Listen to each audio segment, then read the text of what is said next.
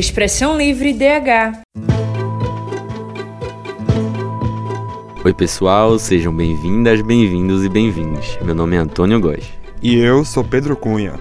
Você está ouvindo o programa Expressão Livre DH, onde você fica por dentro dos direitos humanos de forma simples e prática. Nesse episódio, vamos conversar sobre um direito não só de saúde pública, mas também político e informacional. O tema é Políticas Públicas para a Garantia dos Direitos das Pessoas que Vivem e Convivem com HIV e AIDS.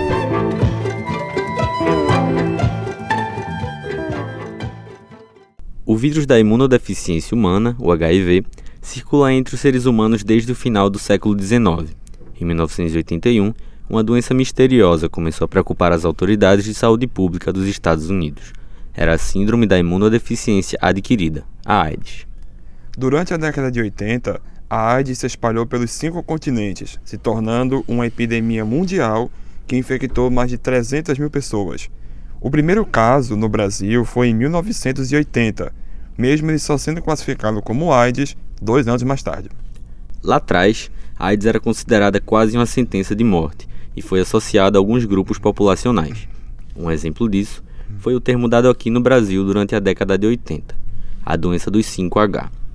Homossexuais, hemofílicos, haitianos, heroinômanos, que era como se chamavam os dependentes de heroína, e hookers, uma tradução de prostitutas. Em 83, além da primeira notificação mundial de uma criança infectada pelo HIV e dos primeiros relatos de transmissão heterossexual e feminina aqui no Brasil, foi publicada a primeira notícia sobre AIDS no país. O Jornal do Brasil publicou com o título Brasil registra dois casos de câncer gay. Mas como encaixar as políticas públicas, os direitos humanos e a comunicação nesse assunto? Para responder essas questões, conversamos com especialistas sobre a soropositividade e como a comunicação pode servir para garantir os direitos desse grupo. Na reportagem de Maria Araújo, a gente vai conhecer o trabalho de duas organizações não governamentais que atuam nesse campo, a GTP+, e a Gestos. Vamos conferir.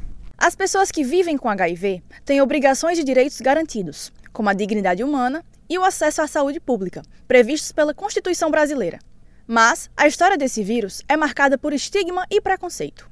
A falta de políticas públicas de informação cria uma tendência de mortes e infecções de um vírus que teve seu auge 40 anos atrás. O GTP, Grupo de Trabalhos em Prevenção Positivo, é uma organização da sociedade civil que auxilia pessoas que vivem e convivem com HIV e AIDS. Vladimir Reis, coordenador geral da ONG, conta que alguns grupos específicos sofreram mais com preconceito. O estigma, ele aconteceu devido a se definir como uma epidemia para gays, travestis e mulheres transexuais. Ou seja, na época, 40 anos atrás, quando surge o vírus HIV, define essa população como a população que é focada esse vírus.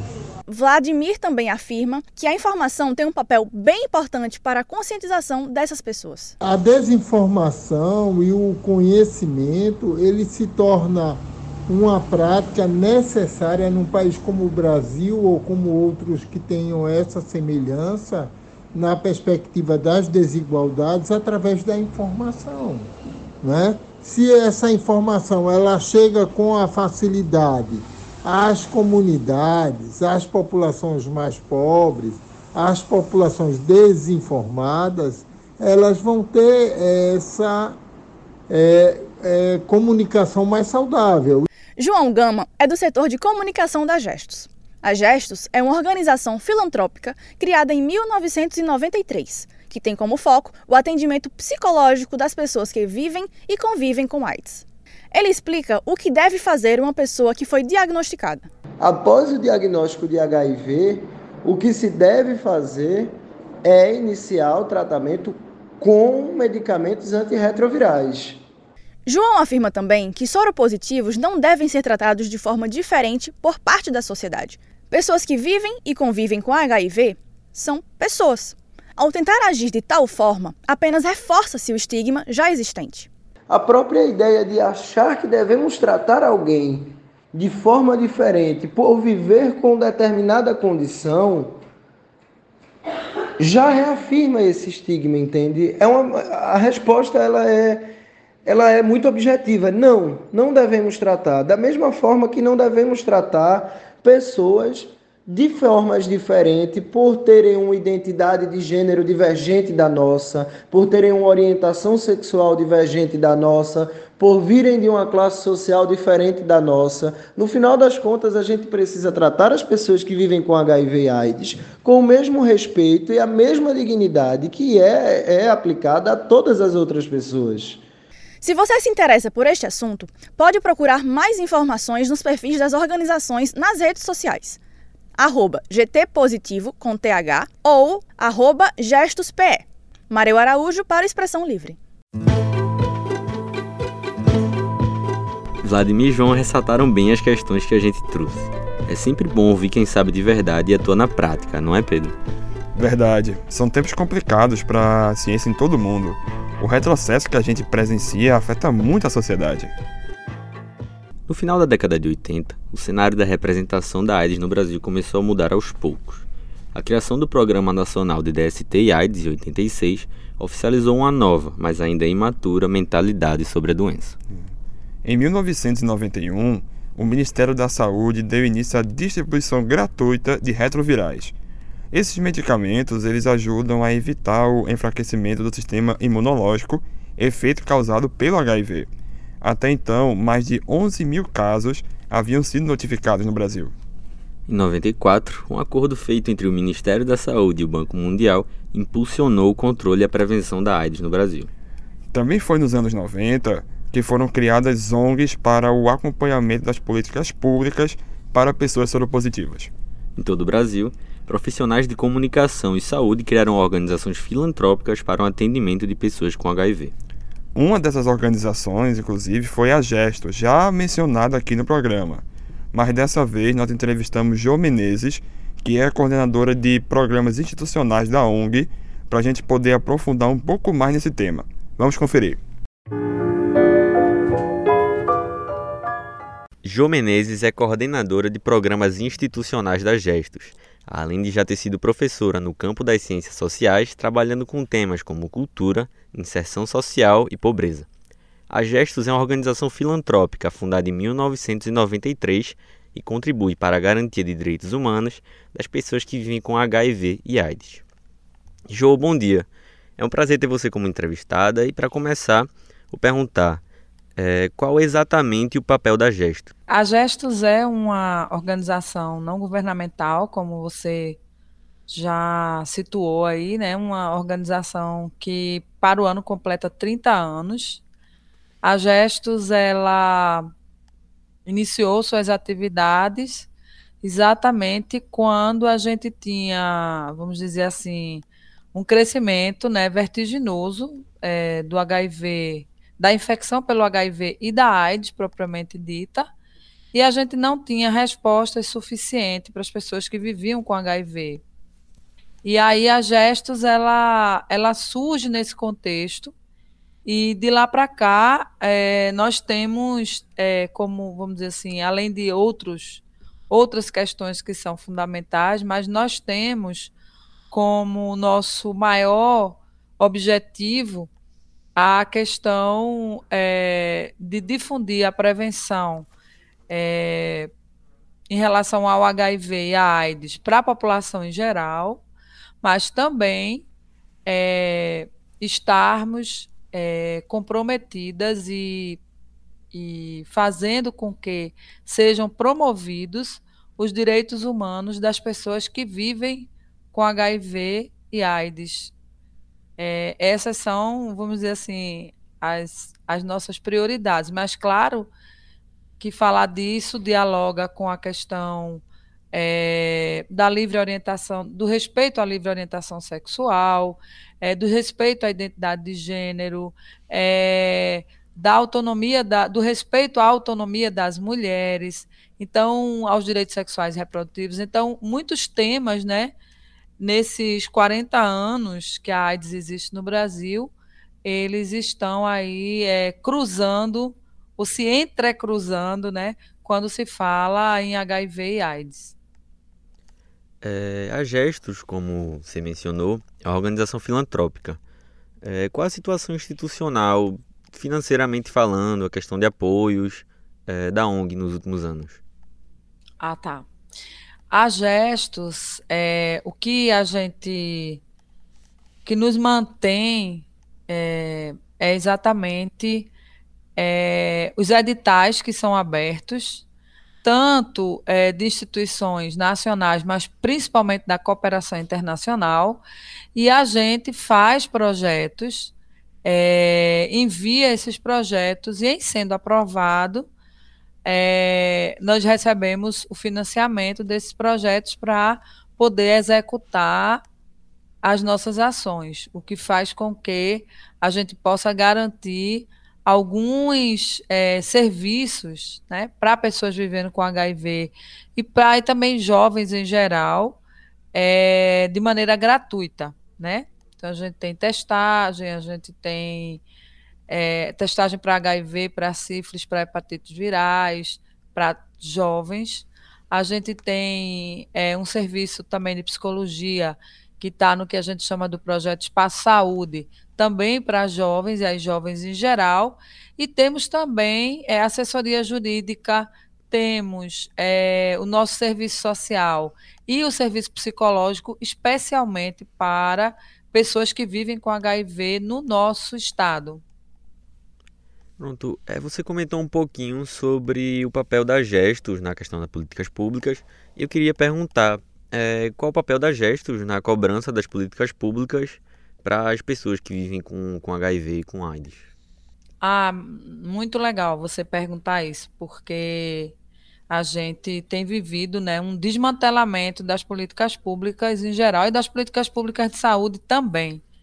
E a Gestos tem é, se colocado é, tanto como, vamos dizer assim, participante dos espaços de controle social para para fazer o controle social das políticas públicas, ou seja, o acompanhamento, observar o orçamento que está destinado para essas políticas, as ações que são realizadas. A gente, por exemplo, é, nós estamos no Conselho Estadual de Saúde, aqui de Pernambuco, nós estamos também como conselheiros no Conselho Municipal é, de Saúde de Recife, Estamos também no Conselho dos Direitos é, da População LGBT do Estado. Então, todos os espaços que a gente pode ocupar como sociedade civil para acompanhar as políticas públicas, nós assim o fazemos. Além disso, é, nós temos também é, feito vários, é, várias formações né, para as pessoas para jovens, para pessoas adultas, vivendo e convivendo com HIV. Quando eu falo convivendo, porque todos nós convivemos com HIV, né? As pessoas que vivem com HIV são aquelas que têm se infectaram pelo vírus da AIDS. Mas todos nós convivemos com HIV desde que a AIDS é, chegou né, na, no, nosso, é, no nosso país. Então, é, a gente faz formação é, em ativismo para é, essas populações, todas as nossas as populações que chegam na Gestos, elas têm chance de participar de curso de formação, porque principalmente as pessoas vivendo com HIV, a gente quer que elas sejam, é, elas estejam muito é, vamos dizer assim, consciente dos seus direitos, para que possam cobrar esses direitos em todos os espaços, seja nas conferências de saúde, de educação, de assistência, seja é, também junto ao Ministério Público, seja nos conselhos, né, nos conselhos de controle social, é, em qualquer espaço em que haja a possibilidade de se cobrar os direitos, seja até mesmo através da ouvidoria do SUS, né? Que as pessoas que vivem com HIV possam saber e estar empoderadas para fazer essas cobranças é, de uma maneira muito consciente e mas também de uma maneira muito firme. É isto. É, você reforçou que a comunicação é um dos principais pilares da Gestos. Então, como é o trabalho de conscientizar as populações soropositivas que estão à margem das, das políticas públicas, é, como, por exemplo, em ambiente carcerário, nas periferias? Como é que se conscientiza essas populações de seus direitos? Veja, é, eu acho que a gente a Gestos ela tem uma, uma, uma maneira né, muito própria de trabalhar, no sentido de que nós é, temos uma relação com outras organizações em que a gente é, pode e faz muitas trocas de informações. A gente tem uma rede nós estamos em todas as, as plataformas de redes sociais, né? Nós estamos no Twitter, nós estamos no Instagram, nós estamos no Facebook e nós temos o nosso próprio site. Sim, se quiser divulgar, por favor, também. É www.gestos.org. É, Para todos você acha por aí. E é, através desses canais de comunicação, a gente consegue é, se comunicar com outras organizações. A gente, por exemplo, agora na pandemia, a gente conseguiu é, muito que outras pessoas, até vivendo com HIV, que estavam em outros países, pudessem acessar né, as nossas redes e pudessem, inclusive, nos acessar para que a gente é, colocasse essas pessoas é, numa relação com, com é, o Ministério da Saúde, com orientando essas pessoas que estão fora e que às vezes elas foram morar fora é, por uma circunstância e às vezes lá descobrem que, que, que estão infectadas e precisam de informações de como buscar remédio, de como. Então a gente tentou, é, através é, dos contatos que nós temos, fazer essa informação, né, fazer com que essas pessoas é, se cuidem, né, e possam ter vida, dignidade, saúde.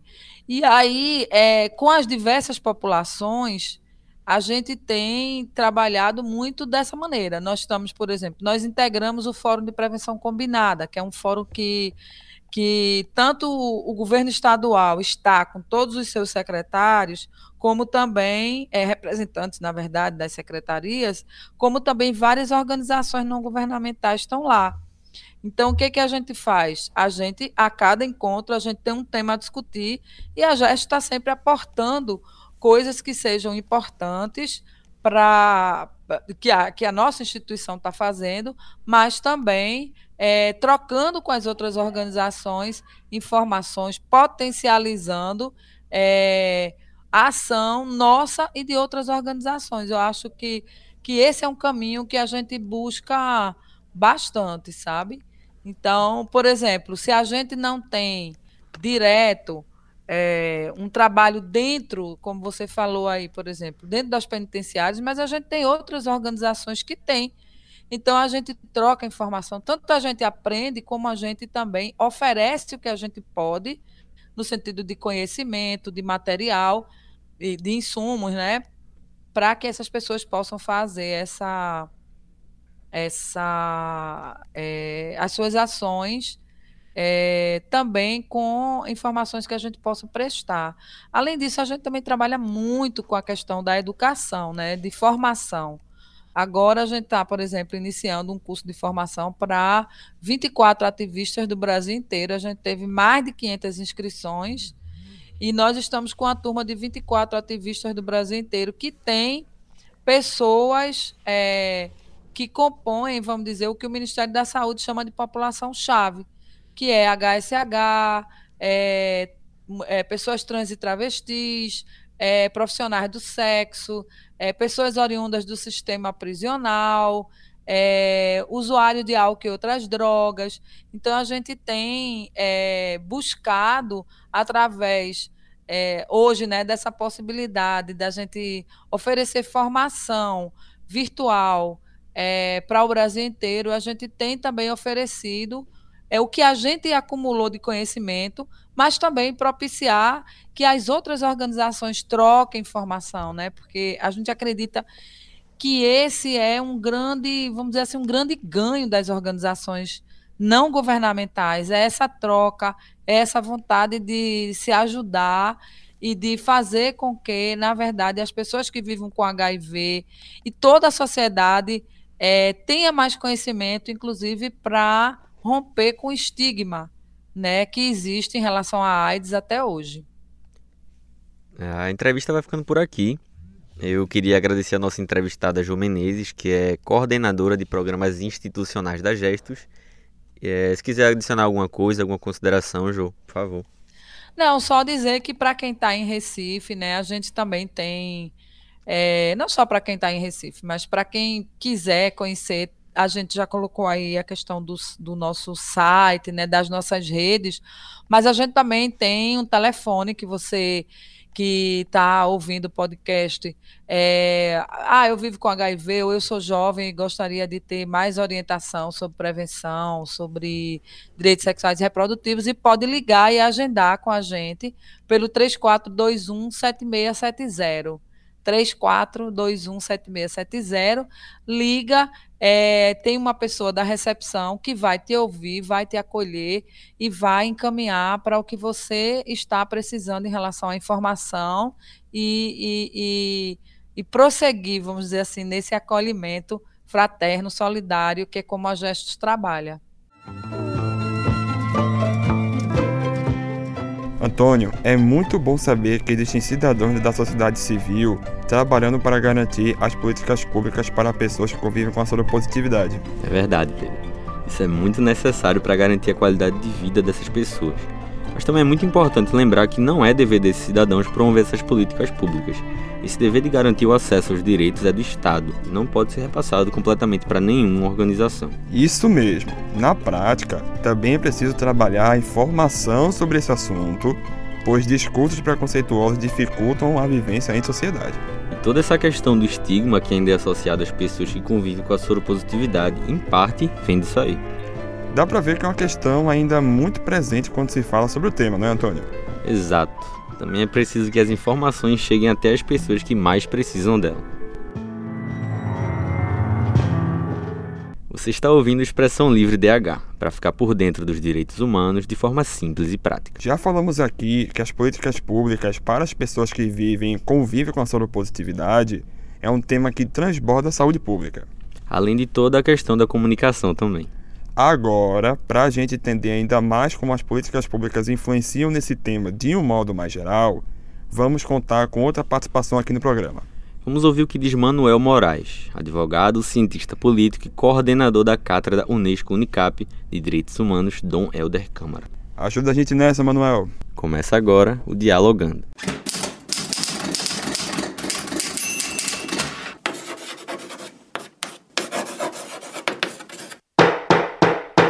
Dialogando. A pandemia da AIDS nos anos 80, 90, ela foi muito agressiva, né? porque nós não tínhamos é, tratamentos alternativos e a convivência com a AIDS era muito agressiva. O vírus realmente era é, praticamente é, invencível. Mas com o desenvolvimento das políticas de saúde, foi possível não só agir de forma preventiva à pandemia da AIDS, como também há uma série de medicamentos que fazem com que a pessoa tenha uma sobrevida importante. Não é? e, e, portanto, a AIDS já existe uma tese da sua cronificação. Não é? A pessoa convive, como convive com diabetes, como convive com pressão alta. Então, hoje, a AIDS, é, nós estamos até avançando para testes de vacinas sobre a AIDS, né? que seria um avanço infinito. Então, na perspectiva das políticas públicas, a principal foi a conquista, inclusive do Brasil, no Sistema Único de Saúde, que foi um verdadeiro pilar né, dessa recuperação das pessoas que convivem com AIDS. Então, houve todo um, uma, um sistema né, público que agiu e que age hoje salvando vidas, né, permitindo que haja um tratamento gratuito, público, é, com coquetéis, com essa medicação e também com assistência à saúde dessas pessoas. Mas isso não é suficiente, porque você precisa ainda enfrentar o preconceito que existe sobre a pessoa que convive com AIDS. Então é fundamental que nós tenhamos emprego, desenvolvimento de políticas públicas, ações sociais, né? porque são pessoas que, ao longo do tempo, a AIDS ela se tornou mais popular. E com o público mais pobre, a vulnerabilidade social também é mais, mais grave. Né? Então, a população tem acesso a medicamentos, mas não tem acesso a emprego. E muitas vezes o emprego, é, quando tem, né, sofre preconceito. Então, é fundamental, do ponto de vista dessa pandemia, que a gente possa sempre estar participando de campanhas, possa promover políticas de assistência, de acesso à habitação, à moradia digna, não é? A acesso a emprego e renda, para que essa população que hoje consegue conviver com a AIDS, não é, possa também superar, né, e a sociedade possa superar o preconceito, porque a pior coisa é a gente ter um aumento da qualidade de vida do ponto de vista clínico, mas ter uma piora na qualidade da vida social, né, da inserção social dessa população. Então, para enfrentar isso, é preciso uma consciência de que um, o abraço, é um beijo, não, não transmite AIDS. Muito pelo contrário, o amor não transmite AIDS. Ao contrário, né, fortalece a dignidade humana. Então, nessa perspectiva, a AIDS é um grande desafio para a sociedade e para os direitos humanos, ainda hoje. Isso aí, Manuel. É sempre importante pontuar a diferença que certas ações públicas podem fazer. É bom sempre lembrar que até não tomar uma política pública é uma ação de política pública. Principalmente no país em que a gente vê que muitas vezes o que a população pensa passa bem longe do que acontece de verdade. Político não é coitado não, hein? Abre o olho, minha gente. Já que estamos falando em jornalismo, nada mais justo do que chamarmos uma jornalista para a conversa. Andréa Trigueiro é professora, especialista em direitos humanos e educomunicadora. Começa agora o Beabá da Mídia, educação midiática para que a gente compreenda melhor como funcionam os meios de comunicação. Andréa, obrigado pela, pela sua presença aqui no programa de hoje. Eu que agradeço. Professora, para começar, a gente falou muito dos anos 80 aqui, como uma referência no começo da epidemia. E o que mudou no tratamento da mídia dos anos 80 para cá? Olha, mudou muito, né? Até porque a gente foi refletindo sobre como nós cobrimos lá no início essa situação, esse tema, essa pauta, né? A gente estigmatizou, a gente criminalizou, a gente confundiu a opinião pública, a gente não respeitou muitos grupos sociais, principalmente os grupos sociais LGBT+, que foram realmente responsabilizados quando isso foi injusto, né? Então a gente não tinha informações e acabou apostando é, em não é, entender melhor antes de expressar o que nós expressamos. De lá para cá, os próprios grupos, as organizações não governamentais, a própria Gestos, GTP, e outras, se inseriram nesse debate, cobrando da mídia uma postura mais respeitosa. Por exemplo, a mídia usava expressões como aidético, né, que é uma expressão completamente preconceituosa. A gente foi entendendo a partir da cobrança das organizações e da reflexão que essa abordagem não era uma abordagem adequada e respeitosa. Isso foi melhorando, mas infelizmente a gente vai encontrar ainda é, pessoas desinformadas ou é, que não entenderam o papel social da mídia com abordagens ainda é, inadequadas, principalmente naquilo que é ao vivo, o rádio, a televisão ao vivo, o jornal impresso, você ainda tem ali uma possibilidade de uma edição e, e etc. Mas principalmente os veículos ao vivo ainda incorrem em algumas abordagens, algumas expressões que não são adequadas em relação a esse tema. Melhoramos, mas ainda precisamos entender criticamente o nosso papel para poder agir de uma forma mais respeitosa. É, a senhora acredita que a mídia hoje faz um bom trabalho de fiscalização das políticas públicas? Não faz, né? Infelizmente, a mídia, ela noticia as políticas públicas, os factuais, né? Então, uma política pública foi lançada, um programa, um projeto, uma campanha, a gente noticia, mas a gente não volta para acompanhar e monitorar se efetivamente aquilo está sendo executado, se efetivamente as pessoas estão sendo beneficiadas por aquela política pública, se efetivamente aqueles recursos foram utilizados para aquelas políticas públicas acontecerem e mais do que isso, se ao final o resultado daquelas políticas públicas foi alcançado. Obtivemos sucesso, de repente era uma política pública de é, distribuição de renda ou era uma política pública de educação. As pessoas efetivamente é, entenderam, elas aprenderam, a gente não faz isso. A mídia acaba sendo muito restrita na sua cobertura, se limitando aos fatos, ao factual. Então, pesquisar aí no portal da transparência, olhar os portais, visitar as, os, os órgãos públicos, os, os gestores públicos, indagá-los sobre o andamento, não é uma coisa que a gente faz, é uma lacuna que a gente deixa e parte da mídia é, independente é que muitas vezes cumpre esse papel, né? A mídia comercial, via de regra, não faz isso. A mídia independente tem feito esse papel nessa lacuna deixada justamente pelos meios de comunicação tradicionais. Então, professora, você acha que a mídia ainda tem a responsabilidade sobre os estigmas que ainda persistem com essa população?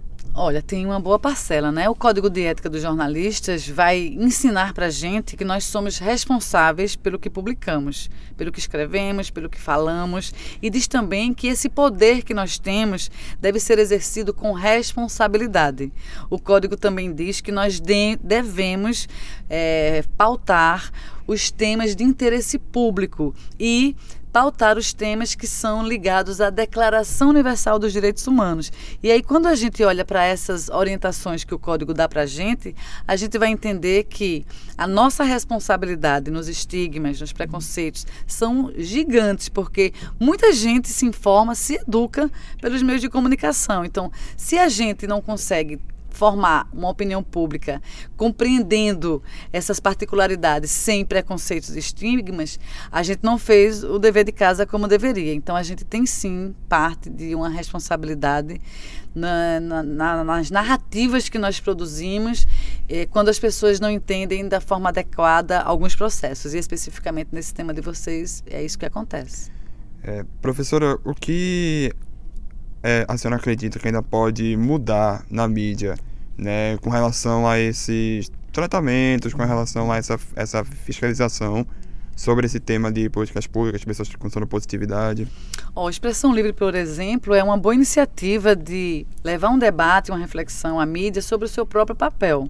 Então, acho que a educação midiática, análise crítica de mídia são caminhos possíveis para nós, comunicadores, entendermos definitivamente qual é a nossa função social, para o que nós estamos aqui e, a partir disso, transformar essa abordagem que às vezes não é adequada. E eu não falo só para as pessoas com HIV e AIDS, mas vários grupos sociais têm as narrativas midiáticas equivocadas, não é? Pessoas de periferia, pessoas quilombolas, pessoas indígenas e outros grupos. Então, a educação midiática, o olhar para a mídia de forma crítica, o entender o papel social, a função social, são os caminhos para uma mídia que cumpra verdadeiramente a sua função, o seu papel, defenda é, as pessoas, as minorias políticas, que não têm muitas vezes condições de fazer essa própria defesa. Então, a mídia precisa entender e assumir o seu papel é, educativo né, na sociedade. Professora, queria agradecer a participação é, aqui no, no, nosso podcast, que é sempre bom até a própria mídia, a gente como mídia, receber um, um profissional para discutir sobre esses assuntos e fazer uma autocrítica no que a gente pode melhorar. Muito bom, vamos pensar criticamente para fazer uma mídia cada vez melhor. Muito obrigada. E agora para você que gosta de cultura, Marcelo Dantas traz para a gente o quadro Culturalidade. Ele separou algumas dicas para você relembrar e até mesmo descobrir e entender mais sobre pessoas soropositivas. Chama Marcelo.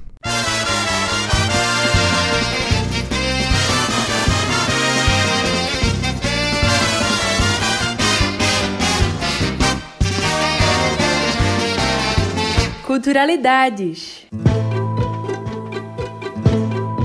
Olá, ouvintes. Eu sou Marcelo Dantas e esse é o Culturalidades. E hoje vamos conversar sobre um livro e um filme que contribuem no debate sobre pessoas que vivem e convivem com HIV/AIDS. O ponto de partida do livro O Tribunal da Quinta-feira, do escritor e jornalista Michel Laube, é quando uma série de mensagens trocadas entre dois amigos, o Walter e o José Vitor, são reveladas publicamente sem o consentimento deles. Nas mensagens, diversos assuntos são abordados, mas o que pega mesmo é justamente a revelação que um deles descobriu viver e conviver com HIV/AIDS, mostrando um lado cruel que o imaginário público ainda carrega em torno desse tema. E aí, vamos ler um trechinho? Quem ama protege. É um slogan dos anos 90, talvez dos anos 2000. Demorou até que os publicitários do governo chegassem a essas três palavras respeitosas, quase doces. O primeiro anúncio que lembro sobre o tema parafraseava um poema de Drummond. João amava Maria, que amava José, que amava Pedro, que morreu pesando 40 quilos no hospital Emílio Ribas.